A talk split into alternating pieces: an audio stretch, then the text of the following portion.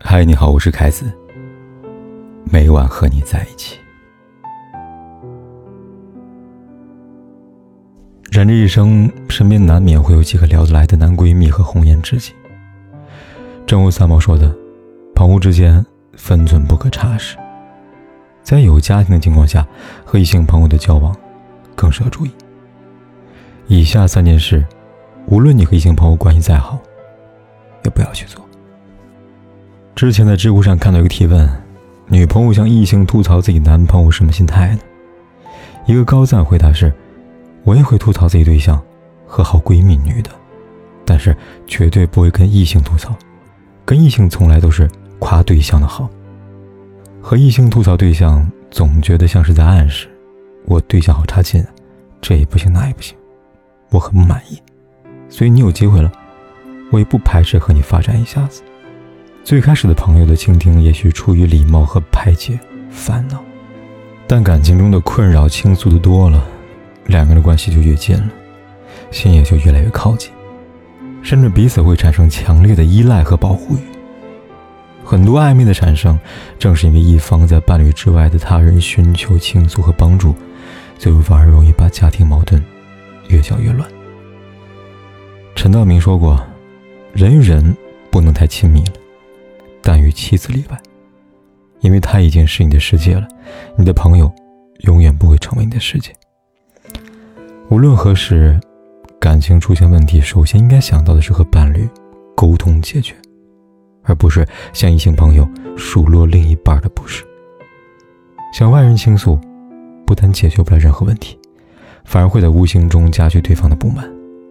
夫妻本是一体，不对外诋毁，这是对伴侣的基本尊重。异性交往一定要懂得避嫌。婚恋中的男女有异性朋友无可厚非。但如果再和异性朋友过于亲密，很容易让自己另外一半失去安全感。阿来男友是个暖男，可时间久了，阿来却发现男友对她的青梅竹马小文格外的特别。男友上班跟小文并不顺路，但他每天都会开车去小文的小区接她上班。小文一需要帮忙，哪怕是半夜，男友也会赶到她家去。当着她的面，小文会把咬过一口的面包递给男友吃。起初，阿来也会表现出不高兴，但每次都被男友一句“别介意，我把他当兄弟”堵回去。直到七夕那天，阿来发现男友送给小文一束和他一样的玫瑰花。面对追问，那我去解释呢，不过是哄单身的小文高兴而已，自己光明磊落，反而责怪阿莱无理取闹。美国婚姻专栏作家亨利·克劳德说：“越界者永远不会觉得自己越界。”因为刺痛的都是别人。爱情里，每个人都有自己的专属领地，在这个范围里，绝不允许别人多插一脚。一个人出轨，往往是从没有边界感和分寸感开始的。和异性保持界限感，是感情的护城墙。一旦模糊友情和爱情的界限，不但会让人误会，更会伤害爱自己的人。很多人的生命会出现这样一个朋友，灵魂高度契合，奈何相遇太晚，注定无法在一起。明知绝无可能，却总也舍不得放手，害怕会伤害对方的心。可实际上，越是含糊其辞，越会把自己置于危险的诱惑当中。电视剧《金婚》里，人到中年的同志在分厂遇到了年轻漂亮的同事李天娇。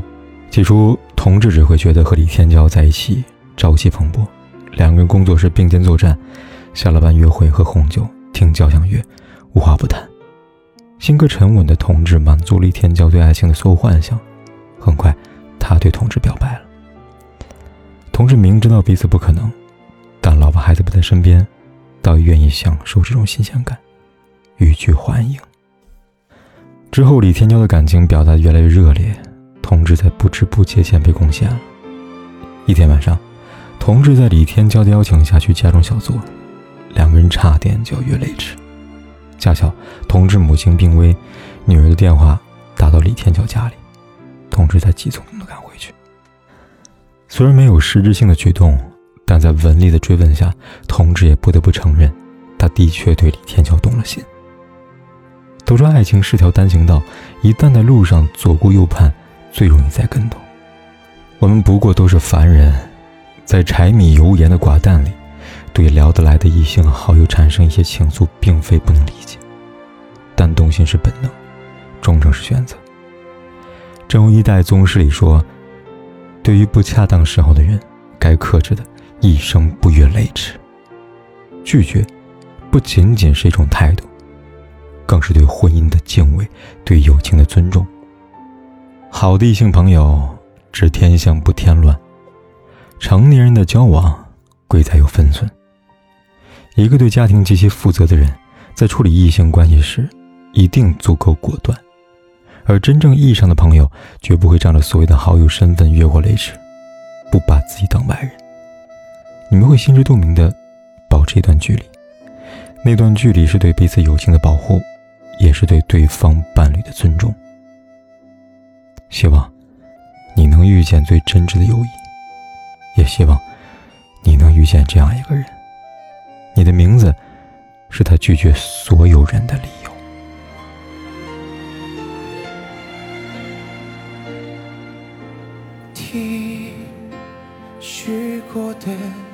愿望。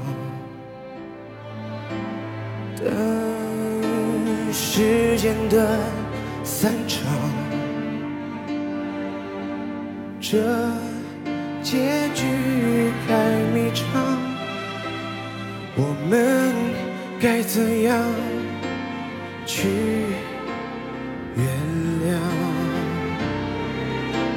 想们会遇见多少相爱？一场，怎么能说忘就能忘？可怕的欲望还躲在心里回荡，想退让就别太勉强。